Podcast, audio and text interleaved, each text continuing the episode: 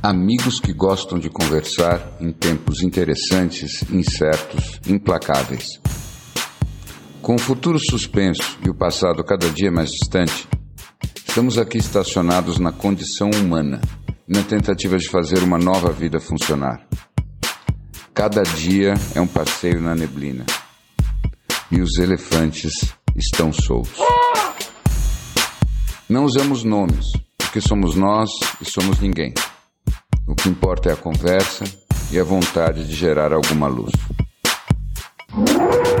Sem se perguntar se é a hora de começar ou não, eu, que, eu não aguento, eu preciso te perguntar isso. É, você, quando começa a falar e você começa a articular os seus pensamentos, suas reflexões e tudo, você se sente possuída? É como se uma energia outra viesse e te ocupasse? Ou não? Você não sente nenhuma passagem entre agora eu estou falando e eu sou eu de meia hora atrás. Você sente alguma é, coisa? Sempre um umbral de uma sala de aula, de um auditório de palestra, sempre parece que você se tornou uma outra pessoa, né? Como se você fosse emissário de alguma coisa maior do que você. Sempre tem essa sensação. Não é um tempo banal, né? aquela história de que o tempo é dividido entre o banal e o sagrado. Ali não é um tempo banal. A gente entra numa conexão com algo muito sutil, que eu não sei o que seja, é, mas é um tempo diferenciado. É a vocação da musa. é, isso, como diz o Pressfield. É. é. Nós somos sim. todos muito fãs do Pressfield. Eu também, somos quatro é. fãs do Pressfield. Sim, sim. Adoro ele. Não foram poucas as vezes que a gente falou do Pressfield também aqui, da, da obra dele, da resistência, da evocação da musa.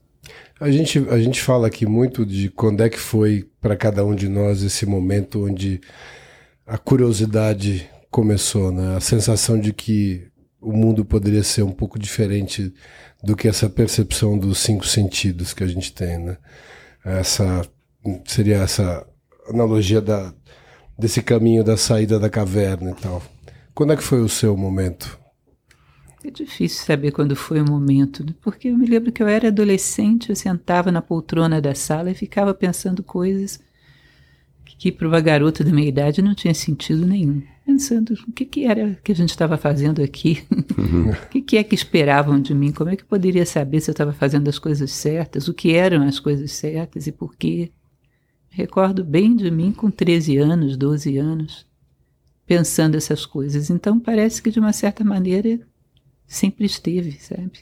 Depois eu fui encontrar um eco organizado dentro da filosofia, um espaço para desenvolver isso de uma maneira metódica.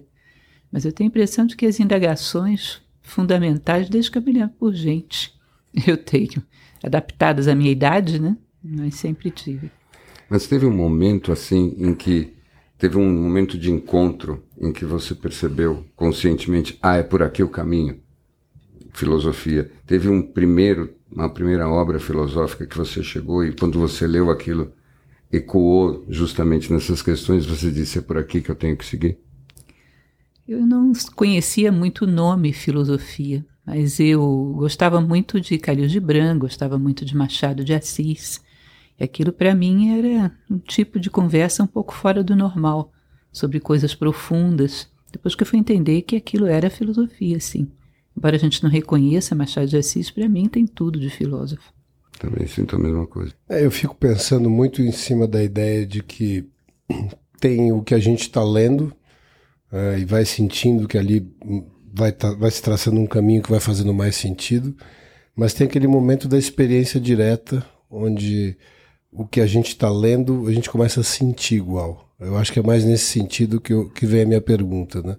Quando você começa a perceber, talvez até começar a prestar atenção nos sinais, prestar atenção nas coisas que estão à volta e começar a perceber que talvez existe, exista na filosofia ou nas leituras que a gente entende como filosóficas meio que uma série de o que a gente chama da, da, do caça ao tesouro aqui, né? Chaves para serem abertas. E na medida que a gente entra nesse caminho e começa a abrir essas pequenas chaves, começa a ter essa sensação de, de ir mudando de fase no jogo, né? E é nesse sentido que eu te perguntei quando se quando é que foi seu momento né, de começar a viver isso e ter essas experiências diretas, mesmo que vão retroalimentando a ideia de que sim, esse caminho é diferente, esse caminho vale a pena ser questionado e vivido. É, com certeza esse momento de encaixar, saber que aquilo que eu sentia tinha um nome que poderia ser seguido de uma forma mais metódica foi o encontro de Nova Acrópole, com certeza. Eu tinha 24 anos e hoje estou com 58 anos de idade. Dentro dessa mesma rota, ali foi onde eu entendi que aquilo era filosofia, aquilo que sempre tinha estado comigo. E comecei a ter uma maneira mais organizada de estudar, de me aprofundar, de ter essas conversas maravilhosas sobre filosofia, que eu até então não tinha um, um interlocutor para conversar comigo sobre uhum. isso. Eram reflexões solitárias. Ali encontrei pessoas que gostavam de conversar sobre isso. Foi realmente um momento muito especial. Foi o seu momento elefantino, então. Exato. O que eu acho, eu acho muito magnífico nesse, nesse caminho é que parece que para você, o conhecimento e a prática sempre tiveram juntos. Uhum, sim, com tá? certeza. E isso é, é quase comparado com os problemas que eu vejo hoje em dia com as pessoas, é quase como se fosse uma pureza que você carrega por causa disso. Às vezes eu tenho a sensação de que você está vindo direto numa máquina do tempo, lá do século II, e que você tinha acabado de conversar com Sêneca ou com Marco Aurélio, Sabe, aquelas pessoas que estavam praticando a reflexão filosófica e aplicando ela na vida, em cada momento, com toda a seriedade, honestidade e até a inocência de que para que, que serve afinal pensar se não é para aplicar o que você está pensando? Isso é tão diferente do que nós vivemos hoje. Quem dera existisse essa máquina do tempo, adoraria fazer essa é. viagem. Mas sim, a intenção é realmente essa filosofia como arte de viver, né? O que a gente pensa, o que a gente sente, as respostas que a gente dá à vida, as respostas que a gente vai captando quando começa a fazer as perguntas certas. É 24 horas por dia. Filosofia está presente o tempo todo. Quando a gente começa a ler simbolicamente a vida, isso é muito interessante. Ver sentido nos acontecimentos, ver sentido na maneira como as coisas sucedem dentro do esquema da natureza, tirar daí ensinamentos. A vida é pedagógica, né? Isso é muito bonito quando a gente começa a trilhar essa jornada de dialogar com a vida. Sim. E, e como é que foi essa? Você teve esse encontro na Nova Acrópole? Imagino que como estudante no começo. Sim. E como é que foi esse processo de estudante a professora? Que claramente tem um dom muito natural seu. Como é que isso se deu ao longo? Como é que foi essa essa evolução, esse caminho? Existe todo um protocolo dentro da instituição. Né? Você tem uhum. que ter pelo menos quatro anos de antiguidade para se tornar um professor. Uhum. E eu fui me interessando cada vez mais, sobretudo pelo mundo platônico, que me deslumbrou a princípio foram aqueles diálogos platônicos. Eu uhum. achava aquilo ali completamente enlouquecedor. completamente. Eu chegava a sonhar que eu estava lá. Ah, uau. E comecei a me envolver muito com isso e Lógico, não poderia fazer outra coisa senão o caminho natural de começar a compartilhar uhum, aquilo que eu estava uhum, sentindo. Né? Uhum. Quando isso foi possível, eu me tornei professora. Assim que foi possível, eu me tornei uhum. professora. E isso era a sua ocupação principal na época ou você tinha que tocar isso com outras? Não, nunca foi. Na verdade, Nova Acrópole ela não tem nenhum tipo de remuneração. Nós somos voluntários. Então, eu sempre trabalhei, sempre fui mãe, e administrava tudo isso junto. É, eu acho que hum. isso é uma coisa super especial. Né? Ah, é, e para mim isso é, fica a grande curiosidade. Como é que foi para os seus filhos ter uma mãe tão que vive a filosofia no dia a dia? Isso foi direto para a educação ou ficou como se fosse um, uma excentricidade da tua vida pessoal? Como é que foi isso? É, se era uma excentricidade, era coletiva, porque elas hum. foram criadas dentro da escola nós hum. temos um sistema de formação filosófica para crianças, filhos de alunos, a partir de quatro anos de idade. As minhas hum. filhas estão dentro da escola desde os quatro anos de idade. Pequenas no colégio já falavam de filosofia para as coleguinhas, indicavam a escola para os hum. coleguinhas. e elas legal. viveram isso muito intensamente. Chegou um determinado momento, inclusive, que na adolescência elas achavam estranho que alguém pensasse diferente daquilo, porque era o mundo delas, era o que elas hum. conheciam. Olha só. Isso é bem especial, porque a maior parte das vezes, quando as pessoas começam a mergulhar em, nesses questionamentos todos, elas criam uma tensão com a vida que os outros estão vivendo. Né? Então, quase todos nós temos um momento que é um momento de crise existencial. Eu não sei como é que. Não, não conheço nenhuma criança que já começou tão integrada na filosofia desde o começo. Elas não tiveram crise de adolescência? Como é que foi isso? Fiquei curioso. A questão é que foi um grupo bastante grande que hum. começou junto lá aos quatro anos e foi crescendo. Na adolescência eles estavam todos mais ou menos na mesma idade e era uma turminha. Ah, que ótimo. Então, o que havia ali, os assuntos, as discussões, os projetos de futuro estavam todos orbitando em torno de uma mesma tônica, né, que era da escola. Isso me poupou de muitos trabalhos. Hum. Elas eram muito sensatas, são muito sensatas, foram adolescentes que não me deram nenhum trabalho filosofia realmente faz com que eles fiquem com uma defesa em relação ao coletivo, uhum. essa uniformização da juventude. Eles têm discernimento, fazem escolhas, é muito bom, no sentido de despertar mesmo para reflexão, escolhas próprias, construção de identidade. Eles bem cedo começam a fazer isso. Você falou de escolhas, eu fui obrigado a ir para um tema aqui que talvez eu pule algumas etapas já, mas vamos lá. Você fala eu gosto muito de usar esse termo do caos ao cosmos, que é sempre mencionado em muitos dos seus, dos seus das suas aulas. E o caos sendo essa, esse lugar de você vítima das circunstâncias, né? E o cosmos sendo essa, esse roteiro praticamente feito para você, a, a, vida pedagógica, como você fala sempre, né? E dentro dessas duas coisas, né, o que, que você entende ser a extensão do nosso livre-arbítrio? Na verdade, eu acredito que o nosso livre-arbítrio ele é amplo no sentido de que, para você ser um ser humano pleno, você precisa escolher os valores e as virtudes humanas. De outra forma, não, não, não, não teria mérito. Eu sempre uso um exemplo bem banal, bem bobinho, que é da pessoa que encontra uma carteira e ninguém viu. Ela tem diante de si mil opções. Se ela opta por devolver ao dono, isso é uma atitude virtuosa.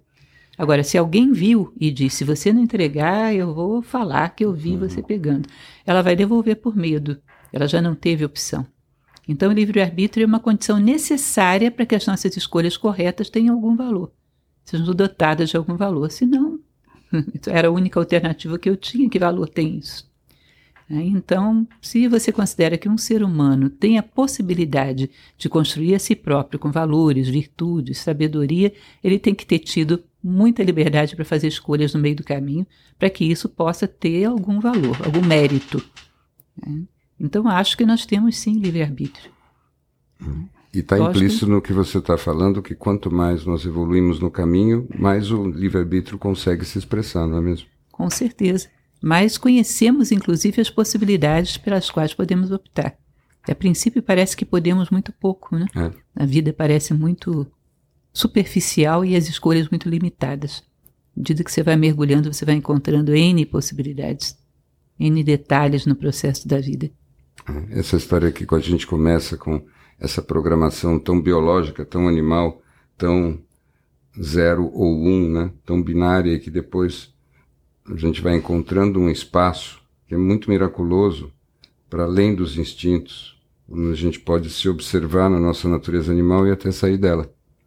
Esse processo todo eu acho que é, que é extremamente fascinante e é o que interessa. E o que eu acho muito bacana no que você me contou é que como se você estivesse demonstrando na tua experiência uma hipótese que eu sempre tive. Aquilo que hoje em dia a gente normalmente faz com terapia é exatamente esse processo. Mas não precisa ser terapia. O essencial é que seja o exercício de você refletir, se autoconhecer e colocar em prática tudo aquilo que você descobre. Não é uhum. mesmo? E aí, então, pelo jeito, eu entendo que você nunca fez terapia tradicional, psicanálise, ou me engano? Não, nunca fiz. É, e não, pelo jeito não, não foi necessário porque você estava sempre aplicando com muita disciplina e seriedade todas as suas reflexões, ensinamentos e estudos na sua vida prática, não é? É, se existe dentro do campo terapêutico um convite à autoconstrução, à autopercepção, dentro da filosofia isso é a dinâmica com a qual nós trabalhamos dentro de sala de aula diariamente. Né? A uhum. busca de nos identificarmos, inclusive, eu gosto de lembrar que a palavra inteligência vem de intelegere, escolher dentre. O sumo ato de inteligência é você descobrir no meio daquilo que sugerem que você seja quem você realmente é. E é cada vez mais fascinante, né? Se encontrar no meio dessa confusão de sugestões que a gente recebe na vida. E é incrível como você, em determinados momentos, percebe que você não conhece quase nada de si próprio, se surpreende com as respostas que vai encontrando. E que pode permanecer assim por uma vida inteira se não reagir. Morrer um estranho para si mesmo. Eu acho Sim. isso bizarro. Sim. É possível. Sim. E é também interessante quando esse processo começa e você identifica em você justamente aqueles pontos de resistência. O Pressfield chama de resistência, mas se expressam de várias maneiras, né? E todos nós temos aspectos nossos que a gente percebe que estão sempre ali atrapalhando o movimento evolutivo que nós queremos fazer, que é aquela nossa versão melhor já antecipou, mas que ainda está difícil realizar.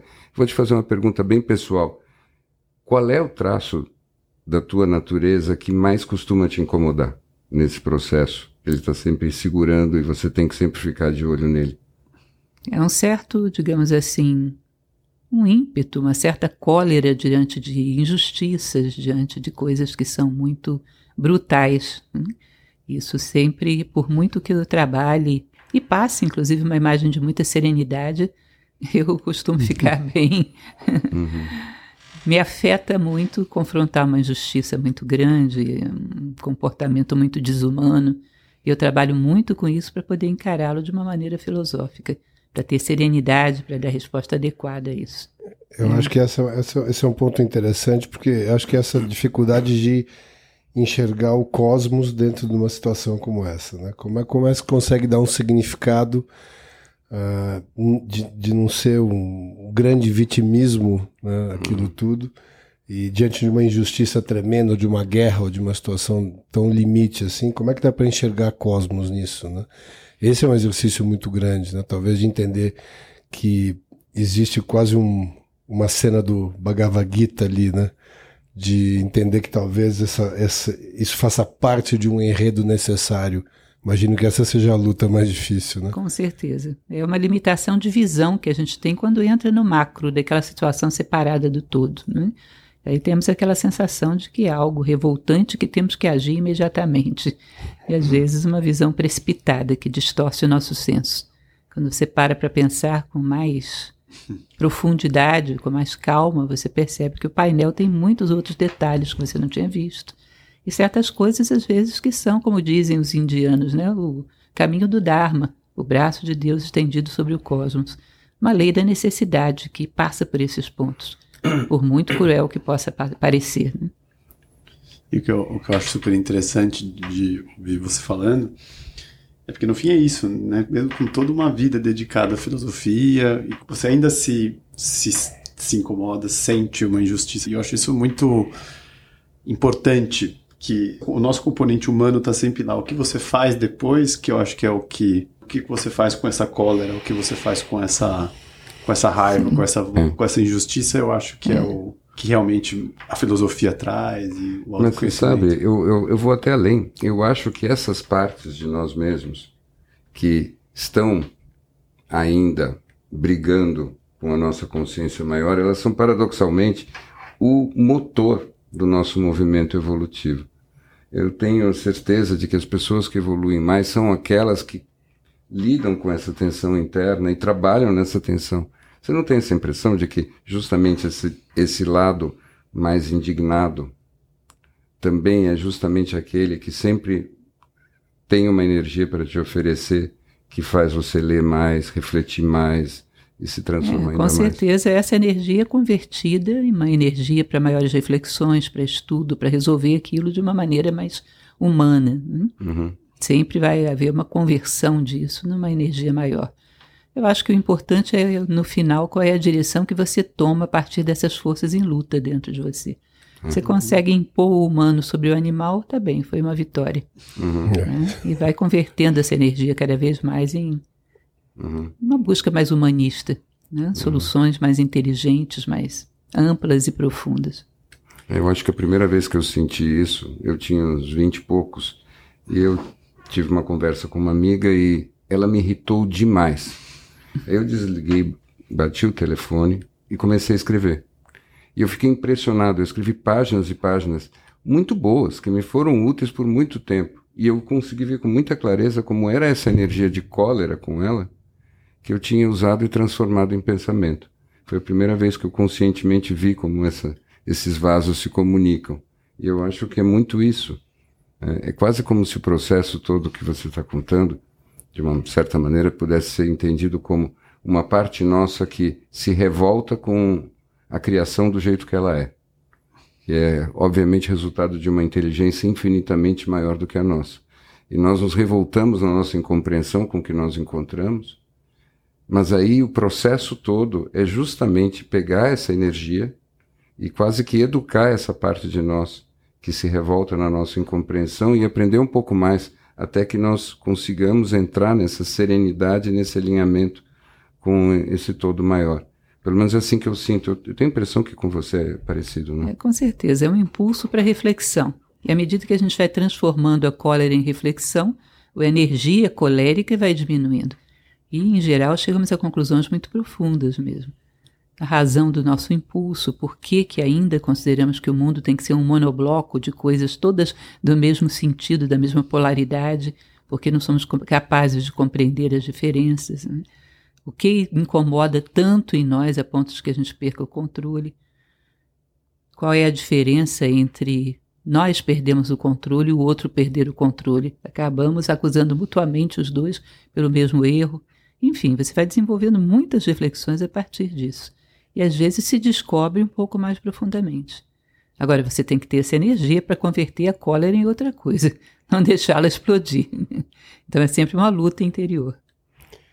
A gente fala muito aqui, a partir até da, da, das leituras do, do Pressfield, e tem até uma. Recentemente teve uma entrevista interessante dele com o Joe Rogan, uh, que é um podcaster, não sei se chegou a ouvir. Não, ou não. não. E é uma entrevista longa, acho que é uma das maiores que ele já deu, quase três horas É, e meia. Que né? o Pressfield, É, na verdade, ele- o- o Pressfield resolve entrevistar o Ele Joe resolveu Rogan. ele entrevistar o Joe Rogan. E foi muito interessante porque o Joe Rogan é provavelmente um, um dos podcasters mais versáteis que existem hoje. É, como ele fala com muita gente de muitos segmentos diferentes, ele tem uma capacidade de absorção de informação incrível, retenção de tudo que ele lê e pesquisa e tal. Foi uma conversa. O Preston viu uma boa oportunidade para tirar dele alguma coisa ali na conversa. Mas uma coisa que eh, percebe-se ali é que os dois falam muito sobre a, a necessidade eh, quase que imperativa de se desenvolver um ritual, né? Esse ritual para quebra das resistências, para as quebras dos padrões e, e como é relevante você entender que ah, sem fazer uma lembrança diária, né, né, de que você vai enfrentar um, um mundo com essas características de ser um, um- uma vida pedagógica, você invariavelmente vai cair num vitimismo qualquer, uma história dessa. É, você tem um, algum ritual nesse sentido, É, como tem o Pressfield, que ele evoca, ele tem até a evocação da musa diária e tal. Você tem algum ritual diário para se preparar para ir à- sala de aula, né? É, isso aí é fundamental. Eu sempre, uma vez eu li a respeito das tradições gregas e dizia que a vida dos gregos era uma briga constante para que o sagrado fosse ganhando espaço ao profano. Uma briga entre o sagrado e o banal. E existe uma frase de um filósofo do século passado, Mircea Eliade, que ele dizia que o sagrado é a função de dar sentido. Então, quando você ritualiza um determinado comportamento, um estudo, uma preparação de uma aula, é como se ali você estivesse com uma conexão direta com algo maior do que você. Você se torna um pontífice. Hum. E tem todos aqueles elementos, às vezes coisas pequenas, como o próprio Pressfield coloca, né? às vezes um objeto que está em cima da escrivaninha. Ele é importante e ocupa um papel. Ele tem um sentido, uma frase inspiracional, uma imagem, alguma coisa. Aquilo ali cria o seu nicho. Lembrem daquela parte que o Pressfield fala do, do teri- território versus a hierarquia? Uhum, Criação do seu território, onde tudo está balizado por coisas que lembram quem você é e aonde você quer chegar com isso.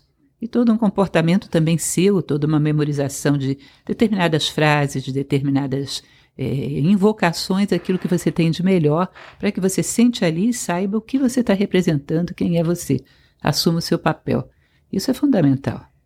Eu não entro dentro de um auditório para fazer uma palestra sem os meus ritos pessoais internos.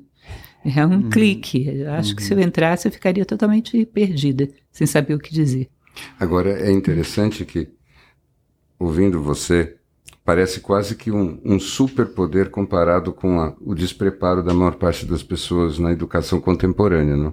Assim, isso que o, o Eliade falava, dessa distinção do sagrado e do profano, para os antigos, era completamente indispensável. Era como se isso fosse o mapeamento do real.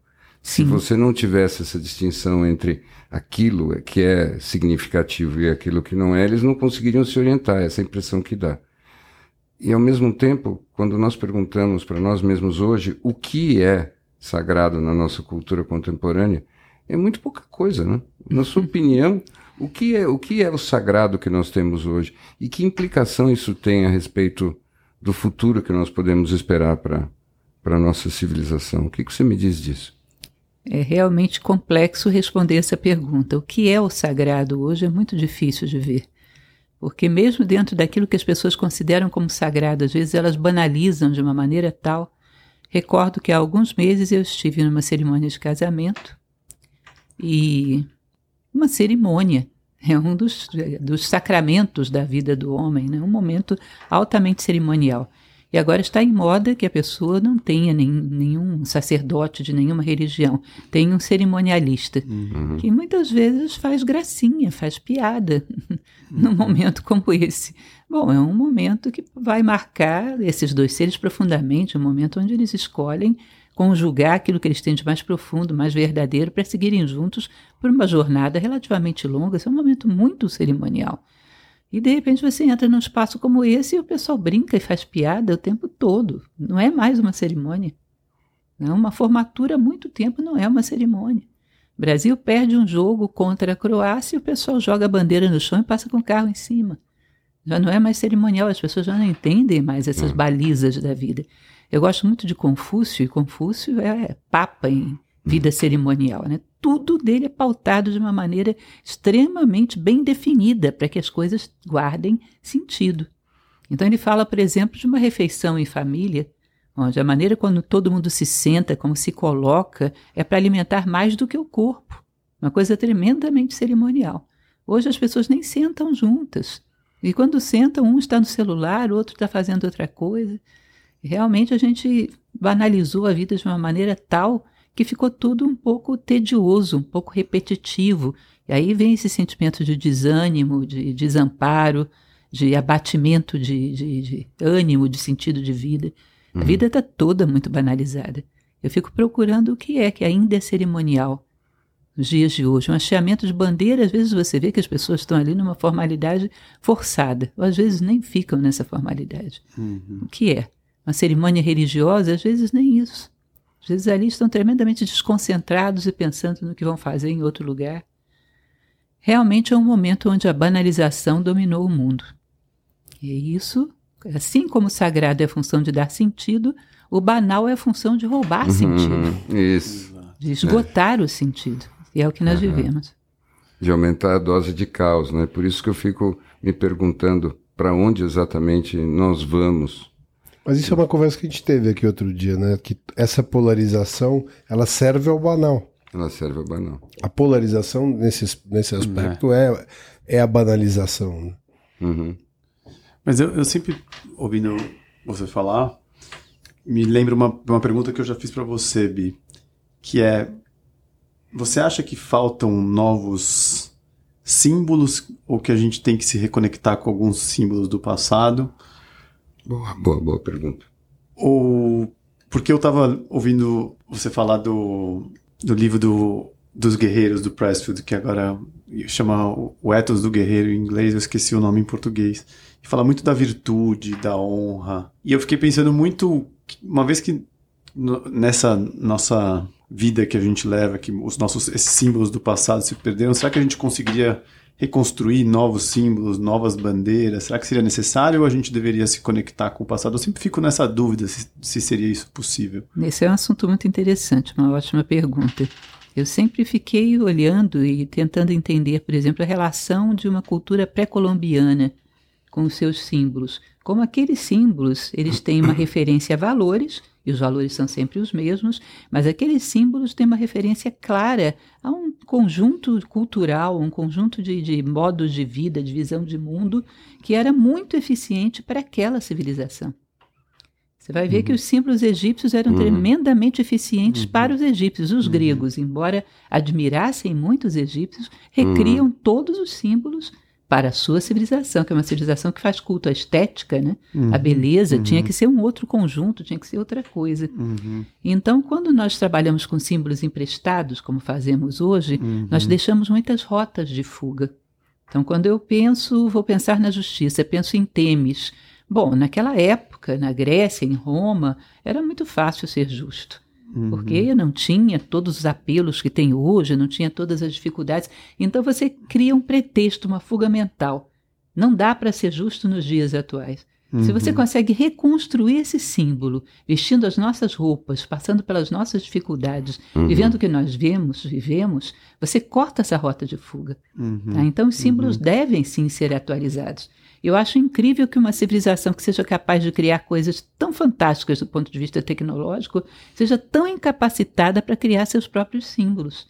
Hum. Eu sempre brinco com, com as pessoas que o símbolo que a gente criou foi aquele coraçãozinho romântico, né? Hum. que eu digo que é o símbolo da paixão. Sobe, desce, sobe, desce, acaba, começa tudo de novo.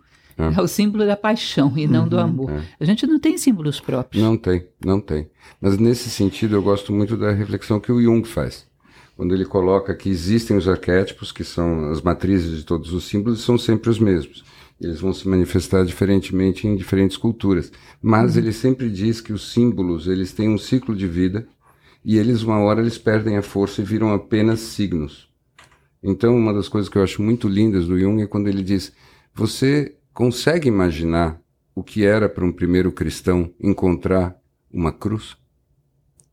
Para nós, hoje em dia, a cruz é um signo. Para uhum. ele, era o mistério da união do vertical com o horizontal, era o mistério da crucificação, era o mistério da encarnação, tudo ali. Uhum. E ele não conseguia evitar de sentir um frêmito cada vez que ele visse uma cruz. Uhum. E nós não conseguimos isso.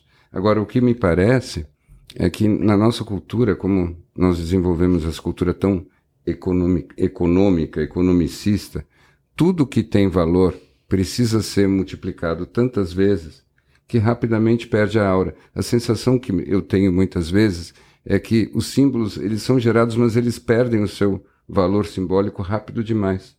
Uhum. Eles duram alguns dias, é quase como se eles não conseguissem se sustentar. Por exemplo? É, vou dar um exemplo simples, tá? O primeiro que me ocorre. Acabamos de ter essa história da da Copa. Então teve aquele primeiro gol do Brasil muito lindo, que tem uma plasticidade que é renascentista. E eles colocaram o, a foto que foi tirada do jogador chutando a bola com uma curva de Fibonacci bem em cima. Uhum. E aquilo era justamente uma beleza absolutamente arquetípica se expressando num gesto fortuito da coisa que mais impacta a psique coletiva nesses dias. Então, era um momento ali, você tinha um espaço ali de um símbolo se constelando, se, se manifestando muito forte.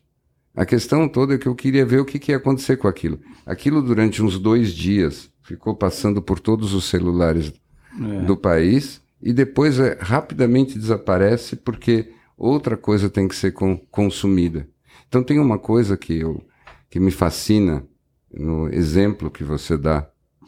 E eu acho às vezes que era como se fosse importante descobrir como reforçar ainda mais isso na mensagem do seu trabalho, que é o como é fundamental para que a gente tenha energia e força e capacidade de se transformar, a gente ser capaz de se concentrar e preservar aquilo que para nós teve valor.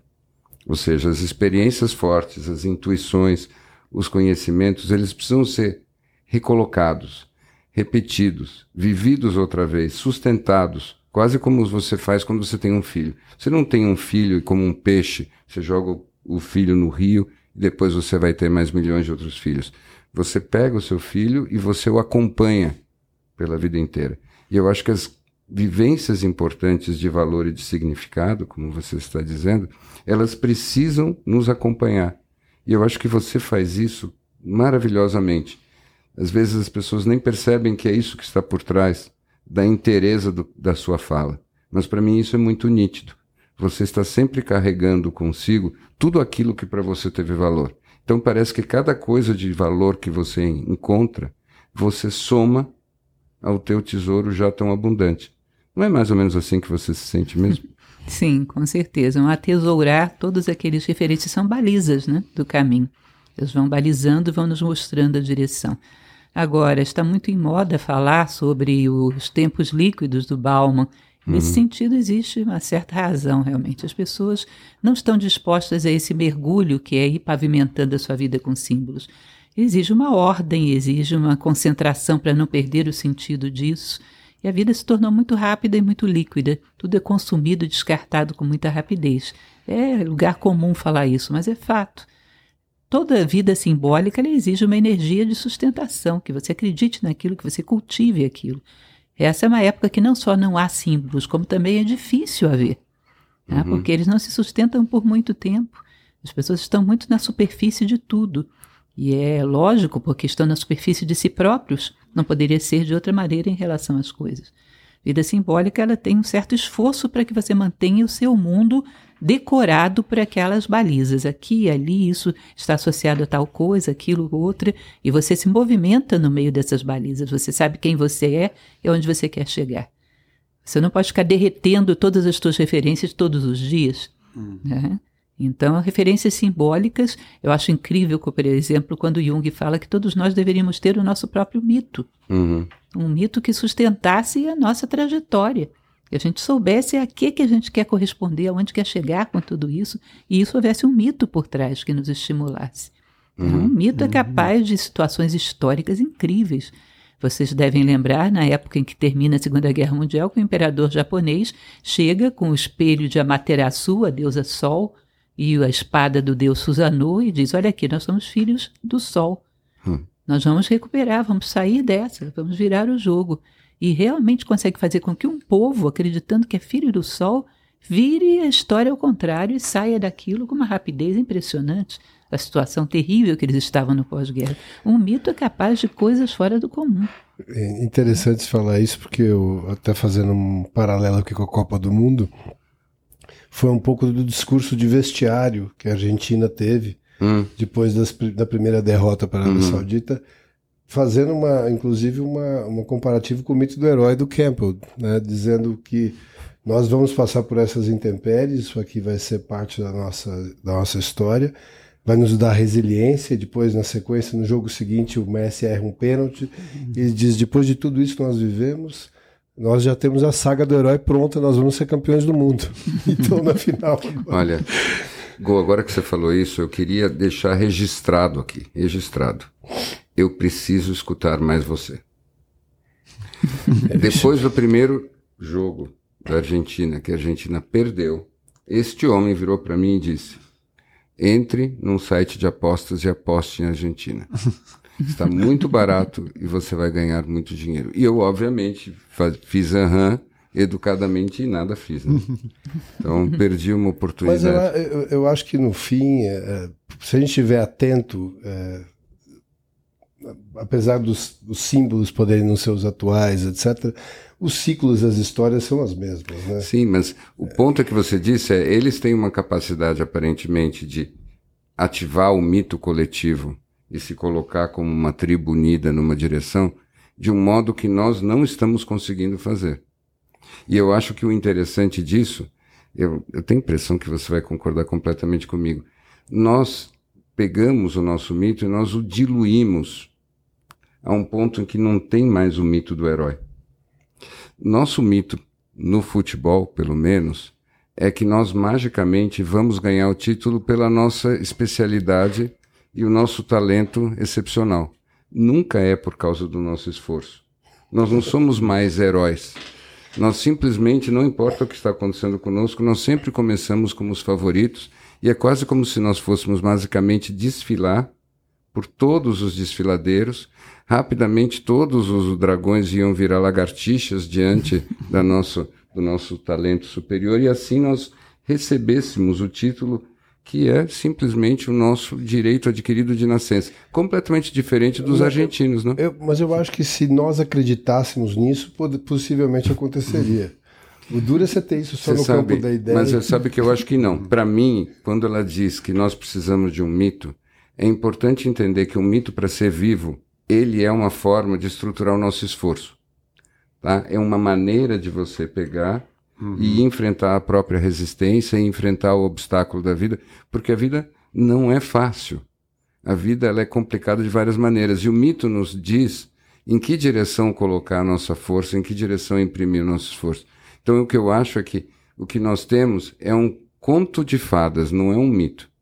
É quase como se nós fôssemos a, a, a Cinderela que vai ser reconhecida pelo príncipe e por causa do tamanho do nosso pezinho nós vamos ganhar o título. Isso não é a mesma coisa. Eu acho que tem um tema interessante até perguntar, porque eu acho que eu nunca ouvi nada que você teria tenha falado, é, pelo menos eu não acho que eu não, sobre o Jordan Peterson, é, que é teoricamente, vamos dizer, o, uma versão de um filósofo moderno, pode ser isso, não mais atual deles, ou pelo menos que traz temas. Ele, mais... na verdade, está mais para a versão contemporânea do, do psicólogo junguiano, mas ele é muito filosófico também. Com certeza. Existe uma discussão entre ele e Roger Scruton, que também era um filósofo que eu gostava demais, Sim. que é uma preciosidade, não sei se conhecem. E eles. Não. Eles trabalham muito com essa ideia do mito que sustenta o Ocidente, que eles diziam que estava sendo cada vez mais corroído e que o Ocidente estava afundando sobre as suas próprias bases, enquanto que, por exemplo, no conflito entre o Ocidente e o mundo árabe, o mundo árabe vinha com um mito forte por trás. Uhum. A ideia de um povo, um rei, que são salvadores, um deus, né? eles vinham com um uhum. mito forte por trás. E o Ocidente estava tendo as suas bases míticas corroídas. Já não se uhum. acreditava mais nisso, já se questionava essa base, essa estrutura de sustentação do amor próprio, da autoestima do Ocidente. Uhum. E nós temos sofrido realmente isso, e também no Brasil. Nesse sentido, a gente Sim. percebe uma solidez maior em termos de orgulho nacional, de identidade, pelo menos nesse momento, por parte da Argentina, do que do Sim. Brasil. E quando você falou da história eu acho que muito junguiana, eu acho que isso é fascinante, da necessidade ou da vantagem de você cultivar um mito pessoal. Na verdade, esse mito ele vai ficando cada vez mais único, ele tem uma base universal, tem que ter, porque ele é uma resposta nossa para a condição humana, mas é cada vez mais nosso. Uma das coisas que eu faço em relação a isso é uma coisa muito anacrônica, mas eu acho muito interessante, é a fantasia do epitáfio. Vocês já fizeram isso? Imaginar que frase você colocaria na sua lápide? Posso é. perguntar isso? Você sabe que frase você colocaria na sua lápide? Nunca parei para pensar muito detalhadamente, não, mas com certeza alguma coisa do tipo: eu continuo, eu vou além, eu não fiquei aqui, alguma coisa desse tipo. Hum. Né? Acredito fortemente nisso, que a trajetória continua de alguma forma. Sem entrar em grandes teologias, mas de alguma forma isso tem que ter uma continuidade. É. Hum. Uma boa seria: Eu não estou aqui. Nunca estive aqui. Mas eu, eu queria. No fim, a gente acabou mudando um pouco de, de caminho, mas não queria só perder, porque a gente estava falando dessa história dos mitos e do quanto o Ocidente foi corroendo a, a sua força mítica e no fim a gente vê que talvez o mundo árabe ainda continue. E eu fiquei pensando muito nesse espírito dos tempos em que as nossas lideranças elas nos libertam por serem de alguma forma retratos do pior que existe dentro da gente. Né? São, são, são forças míticas que nos libertam porque a gente olha eles e fala: nossa, essa pessoa consegue de alguma forma ser pior que eu, é, ter menos virtudes do que eu. Existe algum mito, algum arquétipo filosófico que, que dê conta desse momento em que a, as lideranças e as pessoas que estão acima, elas têm valor por, por libertarem as nossas sombras?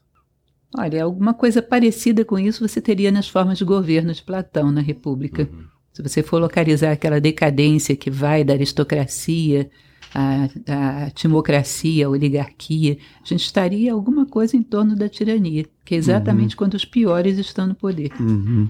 Nós viveríamos alguma coisa desse tipo. E aí a sociedade passa a não ter um referencial. Porque o uhum. homem mediano, o homem comum, é superior àqueles que lideram. Uhum. Exatamente o que você falou. E aí a referência fica meio perdida. E a sociedade tem uma carência muito grande de heróis, uhum. de referenciais. Tanto que está constantemente tentando construí-los. Né? Uhum. E a impressão que, que fica quando a gente estuda a história humana é que nós precisamos da queda da Torre de Babel.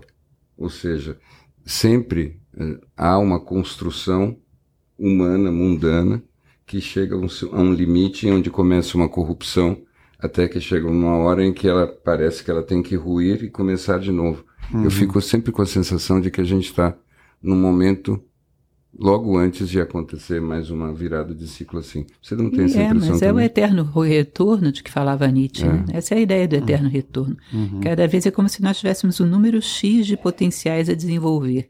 Sei lá, o Egito desenvolveu um potencial, uhum. aí teve um auge. Uhum. Mas ainda havia muitas outras coisas a serem trabalhadas. Uhum. E aí, uhum. quando começa a germinar algum outro desses núcleos que ele não tem consciente, uhum. parece que se perdeu tudo. Mas não perdeu, porque quando se produz outro auge, rapidamente Sim. reatualiza aquilo que já tinha. Exatamente. E assim a história vai fazendo a sua senoide, né? Sim. Parece que perdemos tudo. Não, só está latente. Estamos trabalhando com um novo núcleo. É. A gente perde a forma, mas nunca perde a, a energia que alimenta a forma. Mas falando em eterno retorno, me ocorreu uma coisa. E a reencarnação? Para você, como é que você lida com isso? Você tem noções, experiências, alguma coisa a respeito de outras vidas que você viveu? Eu gosto muito de um pensador indiano chamado Shankaracharya. Ele era sensacional, um grande doutor da Vedanta. E Shankaracharya ele tem um pensamento muito lógico, muito filosófico mesmo. Tem uma passagem que ele diz uma coisa muito interessante, no Viveka Chudamani, que é a uhum. joia suprema da sabedoria, um belíssimo livro, recomendo. Ele diz que imaginem vocês que tenhamos uma única experiência e uma pessoa nasça com bens materiais e a outra sem. Isso não quer dizer nada. Uma pessoa nasça com problemas físicos e a outra normal. Isso não quer dizer nada. Agora, uma coisa que é inexplicável é que alguém já nasça num certo patamar moral e o outro mais abaixo. Isso seria uma injustiça cósmica uhum. que botaria em xeque o universo inteiro. Porque isso sim é desigual.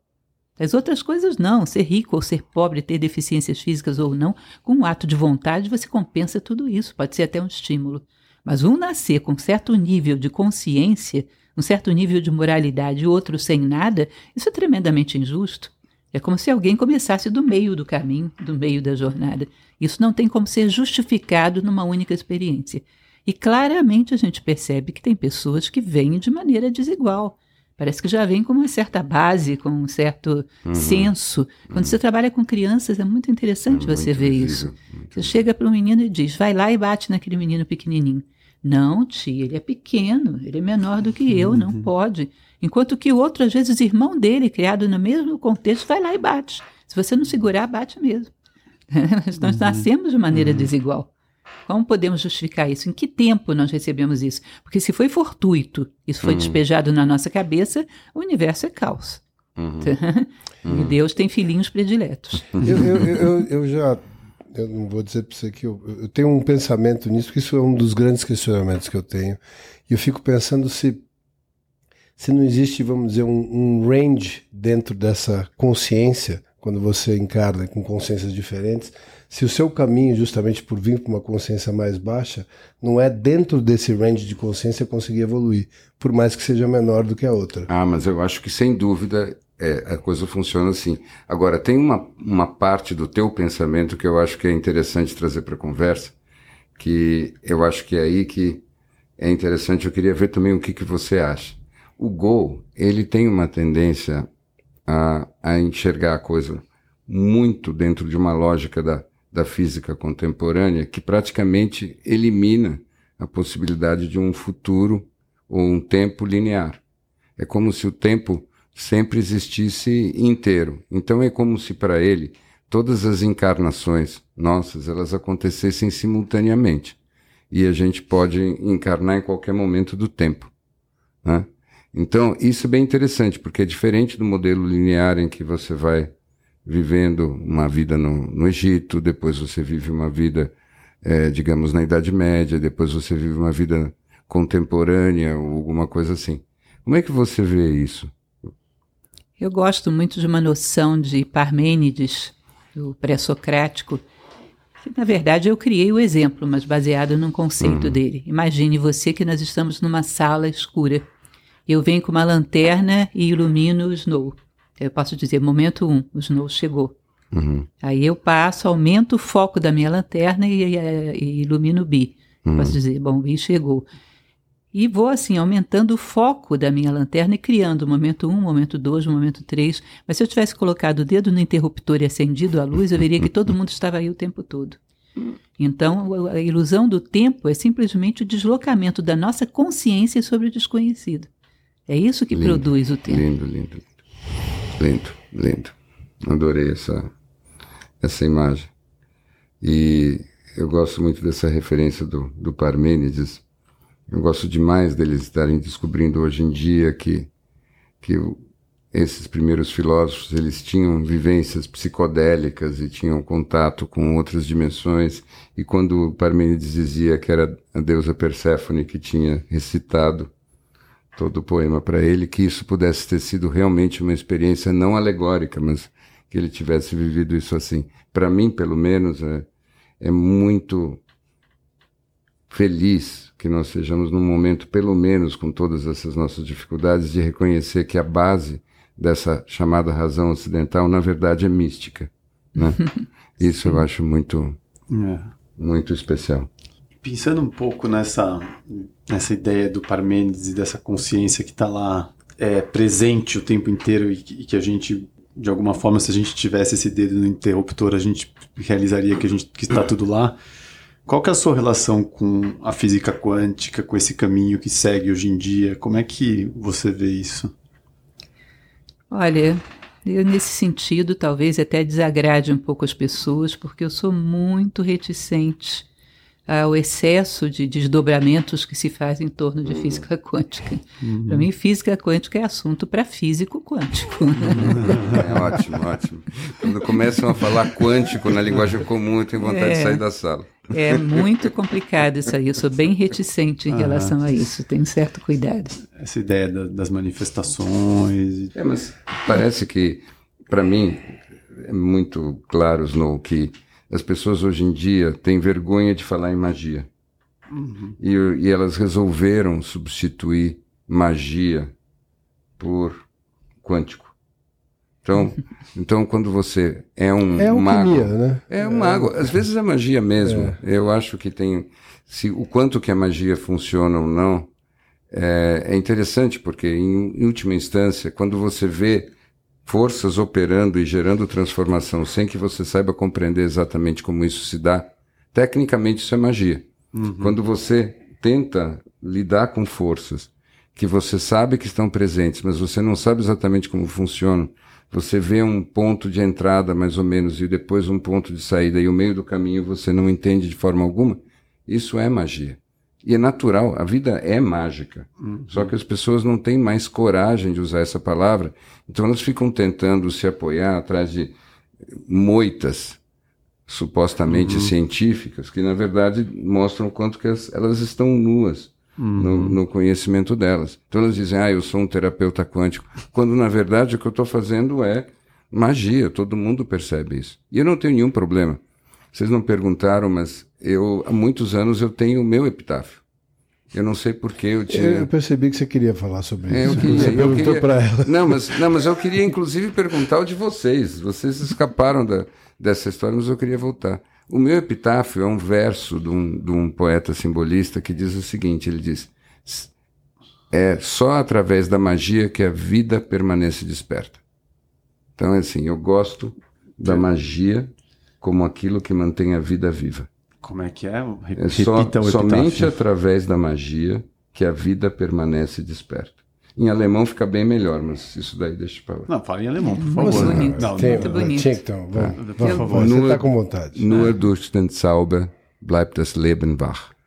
É bonito, é muito bonito. Ah, du lieber Gott. Então é assim, é só assim, e essa magia a gente não pode perder. Para mim a magia é um olhar. A magia é essa história de você entender que tem sempre muitas coisas funcionando que você não vai conseguir compreender, mas você precisa respeitar a si mesmo. Eu tive um professor de lógica, eu me recordo que ele dava um exemplo muito curioso, muito interessante. Ele dizia que a ciência que tanto faz culto à razão, na verdade, ela progride muito mais pela intuição, que é uma forma de magia, do que propriamente pela razão. Ele falava: se você pega, por exemplo, um pensamento de Copérnico e faz uma análise combinatória de tudo que havia ali, extrai todas as consequências lógicas possíveis, você não vai tirar o pensamento de Galileu lá de dentro. O que havia ali não era simplesmente uma continuidade da lógica. A mesma coisa se você pega e faz uma análise combinatória, tira todas as consequências, faz todas as inferências do pensamento de Galileu, você não tira o pensamento de Newton dali. Isso. E depois o de Einstein também não. Ou seja, não é simplesmente uma análise combinatória do que já estava. Veio algo absolutamente novo ali. Algo que não Sim. estava dado, não estava no painel da vida. Ou seja, tem um pouco dessa magia que você está falando, que é a intuição, que é a percepção de alguma coisa que não constava no menu de opções da vida, que naquele momento foi captado. Dizem, inclusive, que Einstein, quando ele pensa a relatividade, ele passa muito tempo procurando uma forma matemática de expressar aquilo que ele tinha visto, mas que não sabia explicar. Maravilhoso. E vocês acham que esses acessos, esses pequenos glimpses, pequenos ah, estalos de, de coisas que vêm no momento certo, como com Galileu, com Newton, com Einstein, eles são uma outra consciência que nos manda algum recado naquele momento ou algum acesso? Vocês acham que é uma coisa mais temporal ou é uma coisa mais é, atingiu-se um estágio que agora pode se com aquele estalo ir para um outro estágio? O que, que vocês acham que acontece com esses insights, com esses estalos? Para mim, pelo menos, é, a imagem é a história do bata que a porta se abrirá. Eu sempre gosto de dizer que você precisa ficar batendo na porta. E você precisa descobrir uma maneira de bater na porta sem ficar exausto, sem desistir, mas continuar batendo na porta. Porque uma hora a porta se abre e aquilo que está do outro lado da porta é o conteúdo que está por trás desses estalos, desses vislumbres. Eu tenho a impressão que as pessoas que recebem esses estalos são aquelas que bateram na porta na hora que a porta abriu. Eu não sei como você vê isso. Eu vejo mais como uma questão, como diriam os indianos, de mérito kármico, né? Acho isso também. Um Concordo. esforço que foi sendo somado ao longo, às vezes, segundo diz a Índia, talvez até mais de uma encarnação, Sim. uma busca numa direção que em determinado momento é coroada dos frutos pelo mérito mesmo. né? Talvez acho ótimo isso, porque na verdade pode, a pessoa pode estar batendo na porta várias vidas, né? Não, se você tá, se tá tudo no plano das ideias, né? É. E o que diferenciaria a minha capacidade de acessar, a minha capacidade não, a minha possibilidade de acessar essa informação comparado com qualquer outro? Acho que tem essa questão do mérito mesmo, né? É, É. Embora muitas vezes acessar essa ideia e o que você vai fazer com ela são duas coisas muito diferentes, né? Com certeza. É uma questão de estatura, né? Como se você imaginasse o plano das ideias e o homem teria que ter uma estatura que a sua cabeça atingisse o plano das ideias e seus pés estivessem no chão. Ele é um pontífice. Isso. Hum, Pontífex faz a ponte Faz a entre os ponte. dois mundos. E às vezes vem crescendo ao longo de muito tempo para chegar nesse ponto, nessa Uhum. estatura e atingir essa visão. Que interessante. E com certeza isso tem a ver também com o karma da humanidade. né? Então, o momento em que certas, certas ideias podem ser contextualizadas e colocadas.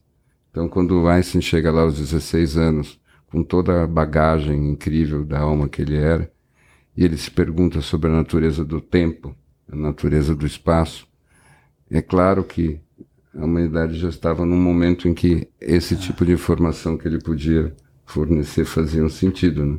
com tudo que nós já tínhamos trazido para esse mundo. Né?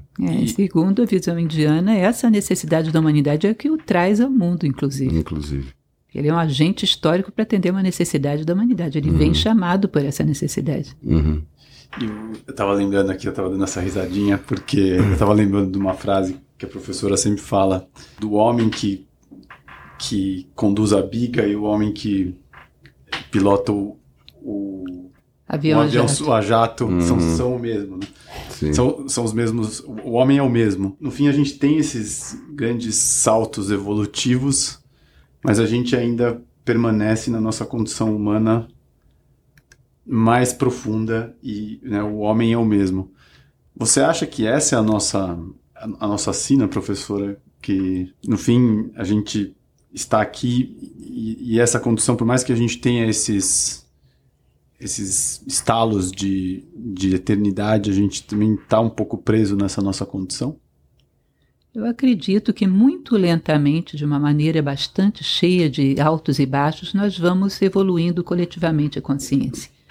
É uma evolução pequena, exige uma paciência muito grande, mas nós vamos lentamente ganhando estatura moral. Determinadas coisas que seriam muito comuns numa época medieval, hoje já seriam vistas com horror. Uhum. Né? Embora a gente também produza os nossos horrores medievais de vez em quando, uhum. por ali e por aqui. Mas coletivamente isso já é tido como um horror e não como uma coisa normal. Eu acredito na evolução da humanidade, mas é um processo muito lento e sujeito a retrocesso, sujeito a altos e baixos. O que você falou do exemplo da biga e do avião a jato, o problema não é que o homem seja o mesmo. O problema é que às vezes o homem do avião a jato é inferior ao da biga. É um cidadão uhum. que não uhum. tem autocontrole, não está tão preocupado assim com o bem-estar do outro, está mais preocupado com seus próprios interesses. Talvez o homem da biga tivesse uma condição moral mais favorável. Tá? E aí uhum. sim, esse tipo de coisa é preocupante. Eu fiz uma experiência no, na Acrópole Play, que é uma plataforma de streaming que temos na Nova Acrópole, de fazer a leitura das máximas de Ptahotep, que era um vizir egípcio. Uhum. Para você achar nos dias atuais um homem com aquele nível moral, olha, Sim. é que nem Diógenes, procurar o meio-dia com a lamparina acesa. Não é fácil. É. Não é fácil. Não, não, de fato não. E essa capacidade de escutar a voz do próprio coração e, e realmente entender o que, que é a essência da sabedoria, isso é uma coisa que hoje em dia, né, com tanta, com essa montanha de informações que, na verdade, dizem tão pouco, como é difícil você encontrar esse silêncio para começo de conversa, que permita escutar, sim, você escutar a voz do coração. Então, eu acho que que esse é um aspecto também muito, muito crucial dessa história. Nós estamos num momento muito desafiador, né? Você gosta visivelmente muito de tudo que, que os indianos falam. Nós estamos realmente no fim de Kali Yuga, né? Então, eu acho Nós temos é bem... dentro de um microciclo, né, dentro do Kali Yuga, porque o Kali Yuga mesmo ainda demora um bom tempo. Demora quanto tempo? ainda vai longe. Ainda vai... Dizem que o Kali Yuga tem 432 mil anos, na né, segundo a tradição indiana. Sim. E a gente entrou no Kali Yuga na época da morte de Krishna, que foi o quê? 3022 antes é, de Cristo. Olha, você está melhor nos números que eu. Então ainda falta muito. falta muito, mas existe mesmo meu dentro... otimismo. dentro de Kali Yuga existem microciclos que é. são melhores ou piores. Como se fala, por exemplo, das eras. Uhum. Aquário é uma era muito difícil. Principalmente nessa primeira fase que é gelo, né? Porque é gelo no coração Sim. dos homens. Sim. Então a gente está num microciclo um pouco complicado. É, nesse começo da era de aquário não não tá fácil não. Mas é, mas ao mesmo tempo eu vejo quando eu vejo um, um crescimento de um interesse de um assunto como a, o que a professora compartilha com a gente, a quantidade de gente citando e se e se aprofundando e, e, querendo saber mais, o número de pessoas. Eu até pergunto se te surpreendeu o crescimento hum. do interesse é tão, é tão veemente num, num, num, tópico que até 10 anos atrás se falava muito pouco, né? É, tem a ver com, com as necessidades que a gente está vivendo hoje. Eu não sei se elas são tão diferentes do que eram há 10 anos atrás, mas me dá uma certa esperança ver esse, esse interesse. É interessante porque nós começamos há 14 anos essa nossa inserção na internet. E quando começamos, era absolutamente vazio o canal. Eu costumava dizer que eu e minha mãe assistíamos. Quando ela não podia assistir, caía em 50% a audiência. e de repente deu um clique. Alguém descobriu, saiu divulgando para os outros, para os outros a coisa cresceu exponencialmente. E mantém-se. Nós temos crescido muito. Temos um canal hoje com mais de um milhão de, é. de seguidores. E realmente é interessante que haja tanta gente querendo ouvir, né? Que isso é, faça sentido. É que eu acho que não fica só no tema de filosofia, né? E de uma maneira muito, algumas, algumas vezes mais óbvia e outras vezes mais subliminar, tem um, tem um caminho que você mostra ali, vocês mostram, de onde a espiritualidade sempre foi falada, né? Como, como, como se o, o que a gente chama do playbook, né? né o uhum. livro das regras do jogo, tivesse. Os antigos já vinham falando disso há muito tempo, Sim. de uma maneira muito clara. E o que aumentou de lá para cá foi o ruído, né? E, e, talvez esse, essa forma de vocês colocarem a forma como você coloca torna isso tão mais simples e acessível que uma coisa que era vista, pelo menos para mim, né, uma, muito, de uma maneira muito mais complicada, fosse mais, mais simples de ser aplicada no dia a dia, né? E eu vejo muita gente dizendo, pô, eu estava num dia ruim e fui ouvir a professora Lucelena e foi uma pílula de, de esperança ou, ou uma, uma chance de eu, de eu começar a ressignificar o que eu estava vivendo de uma maneira diferente. Então acho que é uma forma mais acessível. Não sei se esse é o, esse é o feedback que você recebe normalmente. Sim, e essa é a ideia mesmo, né? Tá. Tornar as coisas mais acessíveis, sem perder a sua essência, mas que elas estejam disponíveis para as pessoas. Começar a colocar corpos herméticos, por exemplo, disponível uhum. para as é, pessoas. É. Sim. E sim. até o, o Pressfield estava falando disso outro dia. Não sei se. Bom, é nessa mesma entrevista, ele estava dizendo. Uh, onde o Joe Dispenza cruzava com Hermes, né? Hum. E, e, o Joe Dispenza, uh, dentro da ideia justamente de tudo Sim. ser um campo vibracional, que já estava ali nos textos herméticos, e o Joe Dispenza hoje ensinando as pessoas a, a de certa forma, transitar com essa com essa uhum. energia yeah. e, e, buscar alternativas, justamente encontrando equilíbrios uhum. e, e, uhum. tudo mais, e, ensinando as pessoas a trabalhar alguma coisa que já existe há quanto tempo? Uh, cinco mil anos? É. Ou mais. Né? Ou mais. É. Cinco mil anos. Uh, os textos herméticos foram publicados oficialmente no início do século passado, não foi isso? Textos herméticos foram passando por diversas publicações incompletas, com uhum. pequenas diferenças ao longo é. da história. Né? Sobretudo no Renascimento, ele teve uma força muito grande. Não, mas eu digo, o primeiro, acho que a primeira publicação que é oficial do. É, mas daí você tá falando do Caibalho. Do Caibalho, ah, do Caibalho, Caibalho, dos testamentos, do Caibalho. É, não do, da Talvez Não, mas eu achei interessante, é, no fim, vão buscar de beber da mesma fonte, né? Claro. É a origem.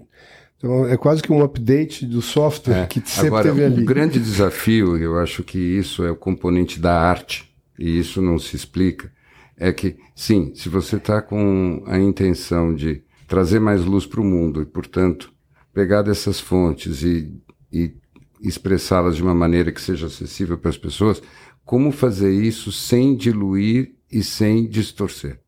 Não. Isso eu acho o enorme desafio e é nesse sentido que eu é, preciso saudar você no seu esforço, porque eu acho que você consegue isso como poucas pessoas que eu já vi. É, você consegue aquela singeleza cristalina, muitas vezes me lembra Saint-Exupéry na qualidade das coisas que você diz.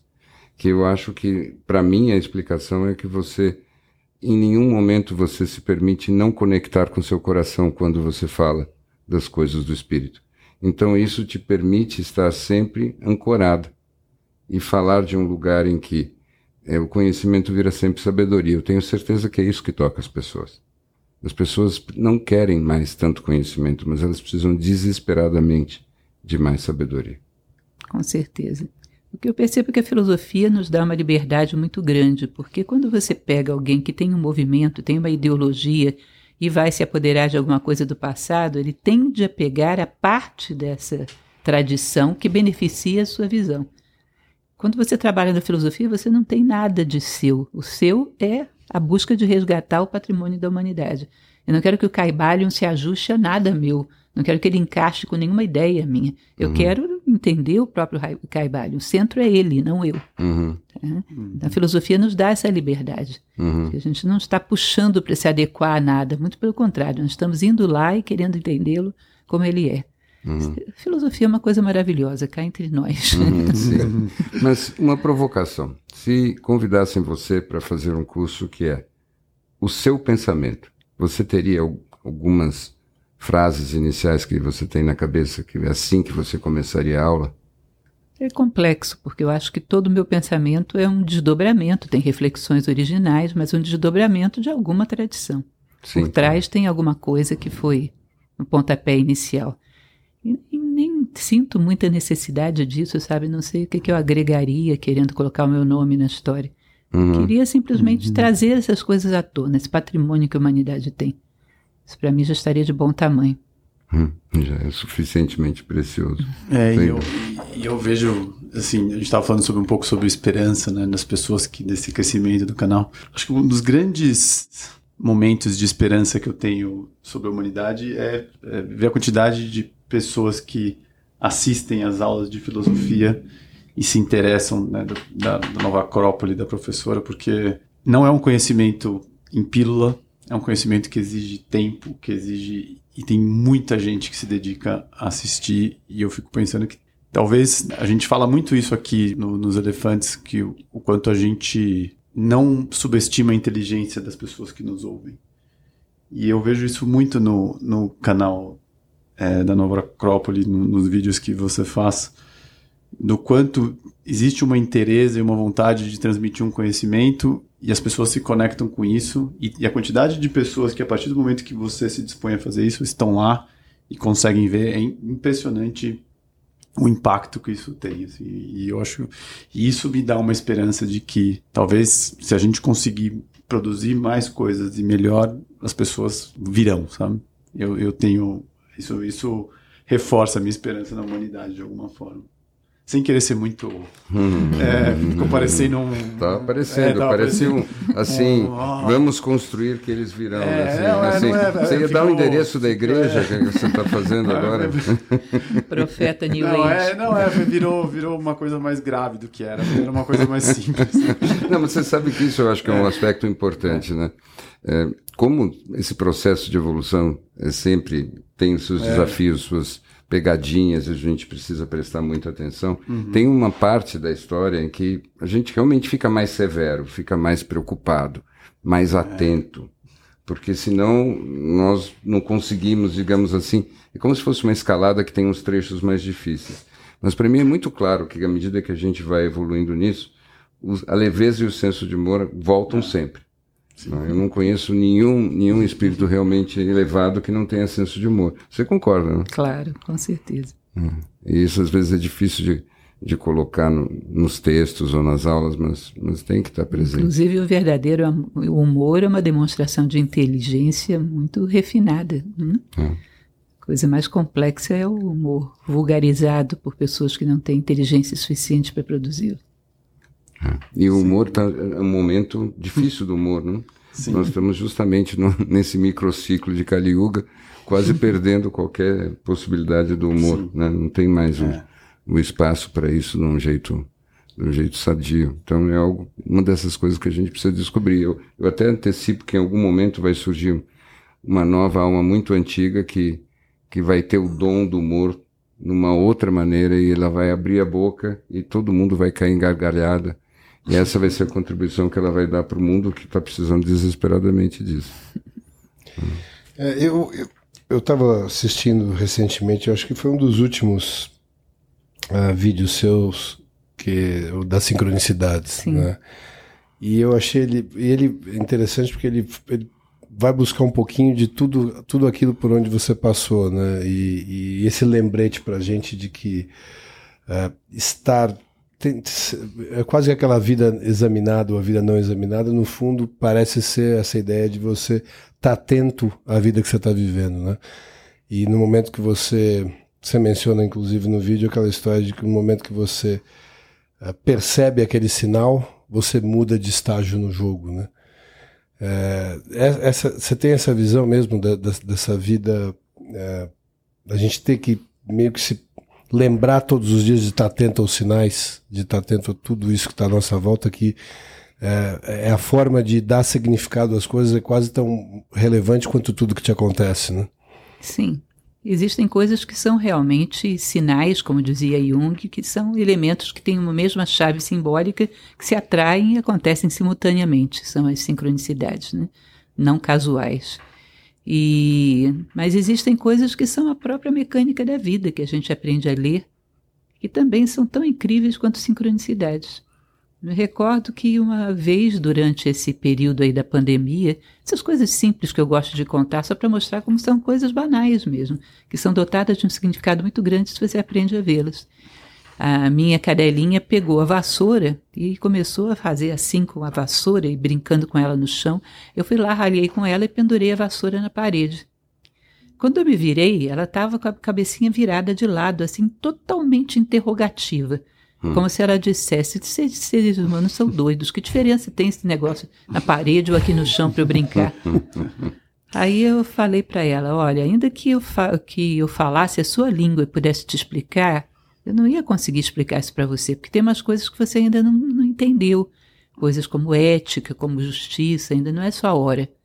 Chance que você tem é perceber que eu te amo, me amar de volta, confiar em mim e caminhar. Que lá na frente, talvez em algum momento você venha entender. E de repente me caiu uma ficha fenomenal, que mais ou menos o que estava acontecendo ali da pandemia também era a mesma coisa, esse diálogo da gente com Deus. Uhum. É isso aí. Ainda que ele pudesse falar o nosso português bem claro e bem falado para explicar, faltariam tantos conceitos para a gente entender que a única chance é a gente amar e se sentir amado, confiar uhum. e caminhar, que lá uhum. na frente a gente vê. E virando a cabecinha como a sua cadelinha. Exatamente. Então, coisinhas simples desse jeito, eu tenho uma coleção de histórias desse tipo.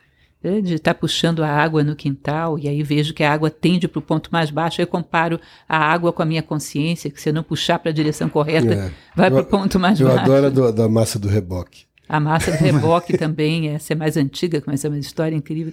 E são coisas simples da vida que estão acontecendo, não são necessariamente sincronicidades, mas ensinam tanto. Ensinam tanto. Se a gente aprende a dialogar com a vida, é incrível como a gente aprende nas coisas do dia a dia. A língua da vida é símbolo. É. E é tão bonito, né? Porque a vida fica tão mais mágica e fica tão mais gostosa de ser vivida desse lugar, né? Sim, com hum. certeza. É, se você faz o investimento, se você separa o tempo para que você possa ser o sujeito da sua experiência, Sim. se você começa a exercitar esse livre-arbítrio de organizar suas experiências com observação, com profundidade, com, com sentimento, quando você olha para a realidade como se ela fosse um livro e você faz a pergunta do que está significando isso que está acontecendo, aí vem as respostas. Uhum. Então é uma questão de você poder ter essa atitude mais de oráculo em relação às coisas. E eu acho que é lindo isso que você você traz. É, você consegue ver o oráculo em todas as pequenas coisas que cercam você na sua própria casa. As pessoas que fazem isso nunca estão sozinhas, né? É um diálogo bastante intenso com a vida. E muito bonito. Às vezes são coisas que você precisa refletir, às vezes são coisas imediatas. Eu me recordo que no caminho do meu trabalho, uma vez eu encontrei um pai que estava levando a filha para o colégio e a criança estava com um casaquinho vermelho montado nos ombros dele e brincava com dois galhos de árvore. Era uma manhã fria, chuvosa, e aquela criança brincando com aqueles galhos no ombro do pai. Era uma cena, assim, de uma poesia e de uma beleza que parecia que as musas estavam ali escondidas uhum. pelos cantos, proporcionando aquele espetáculo para a gente. Era um espetáculo de uma beleza uhum. perfeita. Às vezes a gente tem a impressão de que se rasgam os véus da ilusão, né? A gente vê as coisas como elas são, como elas realmente são, extremamente belas. E vem aquele espanto de onde nasce a filosofia. né? Exato. Exatamente ali que vem. E é isso, começa com esse, esse patos, essa paixão que é uma paixão que a gente depois aprende a canalizar em questionamento, em reflexão e tudo. E você medita, além de, de refletir? Você tem práticas meditativas? Não faço práticas meditativas convencionais. Eu gosto de uma frase de Nietzsche. Não que eu tenha nada contra a meditação, eu acho bastante uhum. interessante, acho ótimo como exercício de concentração, não tenho nada contra. Mas Nietzsche costumava dizer que ele preferia os homens que meditavam correndo. Uhum. Porque às vezes eu sinto que há tanta necessidade no mundo que eu não, não gosto de usar esse tempo de reflexão de maneira muito passiva, não. Eu reflito preparando aula, eu reflito preparando palestra, eu reflito fazendo qualquer trabalho, da mesma maneira que se eu estivesse numa meditação. Pelo contrário, às vezes até me inspiro mais. As Hum. coisas me inspiram. Eu gosto de escrever poesia, sou muito amadora, é claro, né? Mas se existe uma coisa que me inspira a escrever poesia é lavar louça. Uhum. O movimento da água, tá ali mexendo com aquilo, purificando as coisas, aquilo ali é altamente inspirador. Então acaba que eu me inspiro mais na atividade do que cessando e tentando me concentrar no vazio.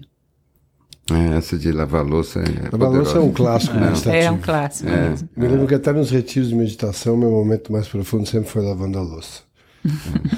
É, e durante a pandemia teve um, um pico também, né? O lavar louça. Mas deve ter um Deva específico muito poderoso que, que cuida das louças e, e garante essas, essas intuições. Mas é, é muito, muito bacana ouvir isso de você e, e conhecer um pouco mais como você funciona. Eu, eu vou contar, aconteceu uma magiquinha. Antes mesmo de nós nos encontrarmos, me veio uma intuição. Nós sempre acabamos os episódios com uma gravação, uma música. E eu cismei, os não sabem, acho que você também viu, eu cismei que dessa vez a gente ia acabar com uma música do Michael Jackson, que é uma música que me veio com muita clareza que era essa, era muito, se chama Man in the Mirror, que fala, a letra fala das injustiças e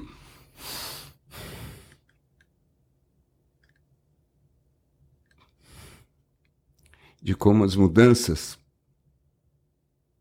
começam com um homem no espelho. E eu acho que essa música, com essa letra e essa mensagem de que você tenha a revolta com o mundo, mas você muda você. É muito você. Eu não sabia disso. Eu não sabia o quanto que essa era a mágica que a sua energia fazia. Que você também vivia essa revolta interna, você transformava ela num reto agir, e o reto agir se transformava na reflexão, que se transformava na filosofia. Então é muito incrível, porque de um jeito interessante, eu acho que eu intuí uma música surpreendente, que é Michael Jackson, e que tem tudo a ver com você. E eu só posso dizer uma coisa, eu estou muito contente de que a gente não chamou o Papai Noel para o episódio de Natal. Pois é, eu acho que acabou sendo. Não tinha como não ser uma, grande tietagem assim. Claro, não Nós tinha. tentamos fugir disso, mas Não, eu nem Então, a gente tentei. se comprometeu É, a não ser a gente foi- é. Eu tentei. Eu nem tentei. E, e por ser o aniversário, o mês de aniversário Hum. meu e da professora, Ah, não tinha como ser diferente dois claro, capricornianos dois capricornianos. se encontrarem aqui. Ah, mas e estamos em o- desvantagem. Seria, né? Não deixa de ser presente para todos Claro. nós, para todos que nos ouvem, né? Sem dúvida. Agora vai ficar a, a pergunta encerrativa aqui, eu acho. Sim. Sim. Nós já sabemos, por ter ouvido aí no, em alguns dos seus, das suas aulas, nós sabemos que se tivéssemos que ir para uma ilha deserta, o seu livro de recomendação seria República. Aí a minha pergunta, e eu já aqui fizemos um, uma fizemos uma um bolão, né, para saber se fosse para levar alguém que seria seu companheiro ou companheira de conversa nessa ilha deserta quem seria o escolhido ou a escolhida. Eu tenho uma aposta aqui. Cada um tem a sua, eu tenho a minha. Quem seria o eleito ou a eleita para estar com você na ilha? É, talvez eu decepcione a sua aposta, porque na verdade eu tenho uma situação de vida muito especial. Eu sou casada com um filósofo. né? Ah, É um filósofo que é o diretor nacional de Nova Acrópole, que é uma pessoa incrível. Então, provavelmente eu continuaria com ele, porque é uma Aí eu união. não tinha como acertar ah, É uma união que eu considero semelhante àquilo que Platão falava, da medida das nossas possibilidades, é claro, né? Que é a união nos três mundos, no nous, no psique e no soma. Porque em todos os campos a gente se comunica muito bem. A gente conversa de filosofia na hora do almoço todo dia. todo dia. Então é uma vida muito interessante a nossa, muito rica. Eu, se pudesse, não abriria mão disso. Muito bem. Muito bem. bem. Mas acho É. que agora você precisa mostrar. É, Eu preciso revelar o meu voto? Ou fazer uma pergunta assim, do Precisa. campo filosófico dos grandes nomes. É, eu estava pensando mais entre os seus, as suas inspirações, mas eu vejo que ele não deixa de ser uma inspiração também. Sim. É, temos um segundo lugar, não? Segundo lugar. Ah, segundo lugar, eu levaria o próprio Platão, se eu pudesse. Acertei. É, mas aí não é justo. Vai levar a obra dele e ele juntos? Não. Ah, Ele esclareceria as dúvidas. Isso, exatamente Ah, o que eu pensei. A mesma coisa que eu pensei, claro. eu não porque- entendi bem essa parte. Não, é porque tem um monte de coisa ali que é, cheio de, de alusões e tudo. O que você estava realmente pensando quando você escreveu isso? É claro que eu adoraria perguntar para ele. Bom, Mas eu, eu, também. eu gostei da, da aposta do gol. Eu achei uma aposta mais. Né? Revele, revele, por Revele a sua favor. aposta. o meu voto foi para Helena Blavatsky. Ah, também seria maravilhoso. É, nada mal. Também seria maravilhoso. Nada mal mesmo. Embora ela ficaria irritadíssima numa ilha deserta. É, não combina com ela. também era uma mulher nenhum. de ação. Sem charutos, imagina. Impensável. Muito bem, pessoal. acho que é isso. Muito- professora, muito obrigado pela sua presença. É, assim, pra- assim, eu sinto que. Eu ia, eu ia falar a frase mais estranha do mundo, que o, aniversário de vocês e o presente foi meu. essa, essa é é a muito clichê. é clichê, Essa é muito clichê. é Tenta de novo. Isso, é. E o pior é que eu pensei isso, porque eu me senti muito presenteado. né? É, mas foi- foi mesmo uma- um presente. Uma Foi- grande emoção aí. É, eu acho que Com certeza. é, foi muito gostoso. Muito obrigado pela sua presença. Eu que agradeço. É, com certeza minha bola de cristal diz que isso acontecerá outras vezes. Afinal, o eterno retorno precisa ser respeitado. E eu tive o privilégio, porque as pessoas, tem vários amigos que são ouvintes do Elefante na Neblina e fico imaginando quem são vocês. Hum. Eu tive o privilégio de conhecê-los. Muito bom. Muito bom. Cabem. Acabemos. Cabem. Acabemos. Acabemos. I'm gonna make a change for once in my life. It's gonna feel real good,